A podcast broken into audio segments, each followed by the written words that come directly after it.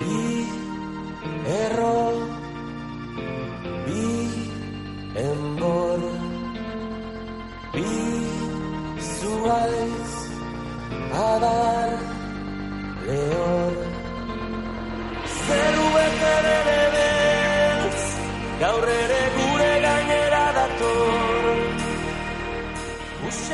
Seguimos de viaje en Piedra de Toki, seguimos viajando con el Bilbao Mendy Film Festival a través de sus protagonistas, de los temas que nos presenta, bien sea en la gran pantalla a través de las películas o a través de sus protagonistas, de los invitados con los que organiza las mesas redondas. Y una de ellas de esta semana tuvo como protagonista a Simón Elías. Él es un gran alpinista, amigo de Piedra de Toque y guía de montaña. Lleva dos décadas guiando desde hace tres años con base en Chamonix habló en el Bilbao Media Film de lo que supone esa profesión, la de guía de montaña. Y queremos no solo que nos hable de su propia experiencia, sino también que nos dé envidia, que nos hable de rutas concretas con las que disfrutar de esa figura, la del guía de montaña y también, pues por qué no, igual estamos a tiempo para despedir el año con las botas de Montepuestas. Egunon, Simón, muy buenas. Hola, buenos días, Iñaki. Bueno, ¿qué te pareció el Bilbao Film Festival? Pues la verdad es que me, me sorprendió porque em, yo había visto el nacimiento de, del festival en Vitoria eh, con mucha ilusión y con mucha participación, pero lo que me he encontrado este año en, en Bilbao ha sido casi abrumador, eh, desde la participación eh, del festival en la ciudad y de la ciudad en el festival hasta los medios, el prestigio, la seriedad, eh, la calidad de, de, las películas, etcétera, pues sí que me ha dejado un poco abrumado. He dicho, wow, eh, me he sentido casi como, como una estrella de rock. Bueno, ya viste, ¿no? Sala completa, llena, y tú, y tú como protagonistas para hablar de un tema que igual para ti dices, eh, ¿ya le va a interesar a la gente esto del eh, hablar de una forma técnica de lo que supone ser guía de montaña? Bueno, pues sí, la gente encantada escuchándote y haciéndote preguntas. Sí, sí, sí, la verdad es que sinceramente a mí me sorprendió porque entre nosotros a mí me parece un rollo que se junten tres guías a hablar de su profesión pues no no me parece lo más atractivo desde el punto de vista del ocio de qué hago yo esta tarde voy a escuchar a estos tres personajes por más que que seamos carismáticos y llevemos años en la profesión eh, no sé, había pensado en hacer algún número de danza desnudo o algo así para animarlo, pero mira, no hizo falta. La verdad que el público de Bilbao estuvo estuvo entregado, estuvo atento, se estableció un coloquio muy entretenido entre primero entre nosotros y luego con parte del público y la verdad es que me, me sorprendió esa esa animación hacia un tema tan mm, tan técnico tan residual de la montaña como puede ser la profesión del guía. Bueno, y tú has visto evolucionarlo, son 20 años, casi desde que tenías 20 años, ¿no? Has estado guiando, primero con tu sede aquí y ahora desde hace tres años en Chamonix. Eh, la figura del guía de montaña, si algún sitio no está valorada como debe ser, es en Chamonix. ¿Qué tal, cómo, qué, qué balance haces tú de estas dos décadas en las que ibas dedicándote a esto? Pues, hombre, yo hago un balance muy positivo. Es una profesión que de alguna manera me la he tenido que inventar porque no existía, no existía prácticamente en nuestro país, no existía culturalmente y mucho menos existía en, en mi entorno mm, vital, ¿no? Entonces, eh, casi que me he ido creando una profesión según, según iba andando sin, sin tener unos parámetros a los que ceñirme. Y eso, eh, eso de alguna manera es maravilloso. Es muy duro, es durísimo porque eh, bueno, pues lo mismo que te tienes que crear la profesión, te tienes que crear el dinero, te tienes que crear el sustento eh, emocional de los demás, el sustento profesional de tus clientes, etcétera. Pero luego, mm, cuando has atravesado por esos procesos y has perseverado, pues es una sensación muy bonita de, de bueno, lo que dicen los americanos, self-made man, ¿no? Ese hombre hecho a sí mismo. Eh, yo he luchado por esto, he, he sufrido crisis terribles, personales, económicas, em, de todo tipo, porque cuando, cuando se te desestabiliza ese, ese pilar fundamental de nuestras vidas, que es el trabajo y que tiene que ver con lo económico, pues es complicado. Pero cuando has atravesado todo eso, pues te, te, produce una gran satisfacción y luego pues el haber tenido la, la suerte, la posibilidad o la perseverancia de, de alcanzar eh, bueno, pues trabajar en Chamonix, trabajar con la compañía de guías de Chamonix, trabajar con profesionales eh, como son los Charlet, los Rabanel, los Frendo, los Balmat.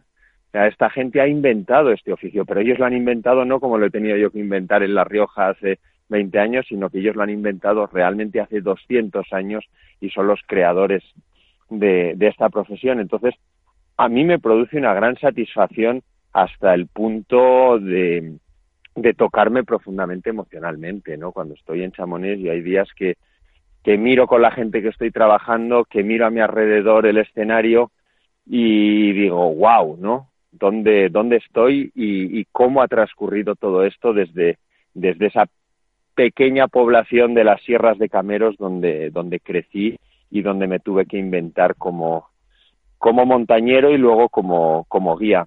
Así que es un, es un balance muy, muy positivo. Simón, ¿mantienes muchos clientes de la época, de las primeras épocas? Sí, sí, sí, mantengo, mantengo clientes de, cuando empecé, eh, que, que quizá vienen más ocasionalmente, pero eh, mantengo relación con ellos, nos vemos, eh, a veces vienen a Chamonix, claro, hay que tener en cuenta que los clientes de aquellas épocas pues son clientes muy locales eh, que, que ahora pues salen menos conmigo por, por razones obvias, ¿no? Pero sí que, sí que mantengo alguno todavía que sigue viajando conmigo y, y además es que yo creo que lo interesante de, del trabajo de guía es esa, esa perspectiva en el tiempo, ¿no? Ese crecer juntos con, con tu cliente eh, y ese crecer juntos como cordada, ¿no? Que es, que es la gran riqueza del, del trabajo, el que no hay tanto una distinción de, de, quién es el guía y quién es el cliente, sino de lo que hacemos los dos juntos y cómo crecemos como cordada. Y lo decía por eso, porque tiene que ser emocionante, ¿no? Ahora, alguien con el que hace ya 20 años, ¿no? Has ido saliendo al monte con la ilusión, ¿no? De, de hacer cosas grandes y por eso te llama a ti, le propones, ¿no? Una ruta chula y una actividad intensa y verte ahora en Chamonix, pues tiene que ser, ¿no? Hacer actividad con esa gente que ido acompañándote estos 20 años pues imagino que eso, una bomba de emociones y toda esa satisfacción de, incluso llevarle a él por una ruta muy chula como la que llevan ahora en Chamonix. Eh, Simón, si tuviese que proponernos ahora en Chamonix con tu trabajo, esas rutas que tú dices, mira, para aquellos que sean todavía escépticos de, de la capacidad de ir al monte con un guía, ¿a qué lugares nos recomendarían que fuésemos, que te siguiésemos, que nos convirtiéramos en tu cordada? Eh, bueno, a ver, hay, hay muchísimas opciones eh, de diferentes niveles, pero así para un, para un primer aperitivo, eh, pues por ejemplo, ahora aquí llega el invierno, eh, para aquellos que les gusta esquiar, pues yo recomiendo hacer el descenso del Valle Blanco. El Valle Blanco es un descenso de 23 kilómetros de largo que va desde la cumbre de la Guildumidim a 3.800 metros hasta prácticamente el centro de Chamonix a 1000.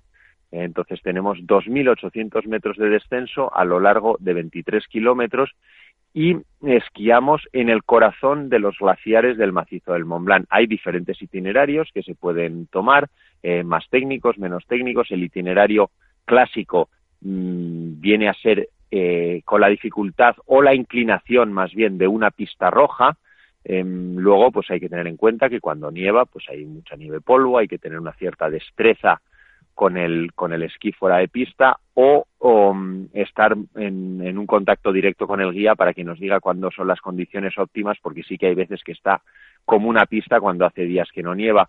Es un descenso que hacemos entre, entre crevases glaciares, entre agujas de granito mmm, conocidísimas como el, el Gran Capuchán, eh, la pirámide de Takul, la cara este del Mont Blanc de Takul, eh, pasamos cerca del Mont Maudit, pasamos cerca del diente de gigante, de las grandes llorases. Eh, normalmente paramos a comer en el refugio de, de Recan, eh, que es un mirador maravilloso de la cascada de hielo de, del glaciar del gigante, y desde allí ya descendemos hasta, hasta Chamonix esquiando. Esa es una opción que para cualquier persona que le guste el esquí eh, le, le, va a dar la vuelta a la cabeza, porque para mí es sin duda uno de los descensos de esquí más bellos del mundo. Y eso es algo que eh, para un esquiador normal que no tiene experiencia en esquiar con en glaciares, que no tiene experiencia en ponerse crampones, en, queda totalmente fuera de su alcance, pero en cambio con un guía, eh, pues entre varios se, se comparte su tarifa diaria, el guía nos aporta el material, nos aporta el, el material de seguridad para las avalanchas, la cuerda para descender la lista de la de Midi y podemos eh, hacer una aproximación invernal al corazón del, del macizo del Mont Blanc. Luego, eh, ya en, en, la montaña más estival, en, hay otra opción que es un poco similar a, a, lo que os estaba planteando en invierno, que es la travesía del Valle Blanco. En vez de hacer el descenso, eh, pues en verano lo que hacemos como bautismo para alguien eh, que no ha hecho absolutamente nada y que quiere conocer cómo es la montaña, pues eh, hay una travesía en la que tú sales de la Gilde Midi y vas a parar a la punta El Bronner en el lado italiano del macizo, son más o menos unas tres, máximo cuatro horas de caminata y luego se vuelve en teleférico.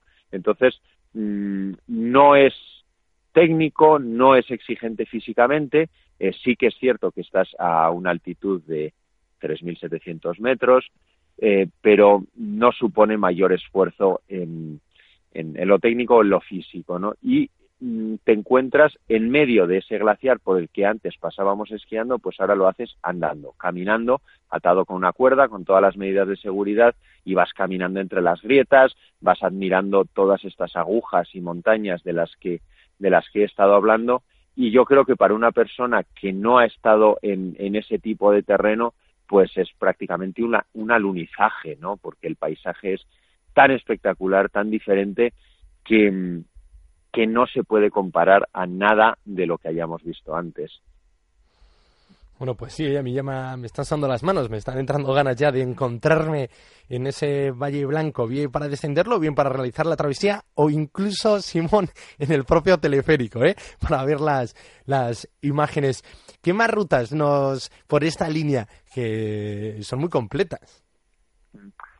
Sí, mira, luego mmm, también de, de cara a lo que es el, alpinismo estival, mmm, os podría recomendar hacer una arista. Eh, las aristas son siempre eh, los puntos clásicos de, recorrido en la montaña.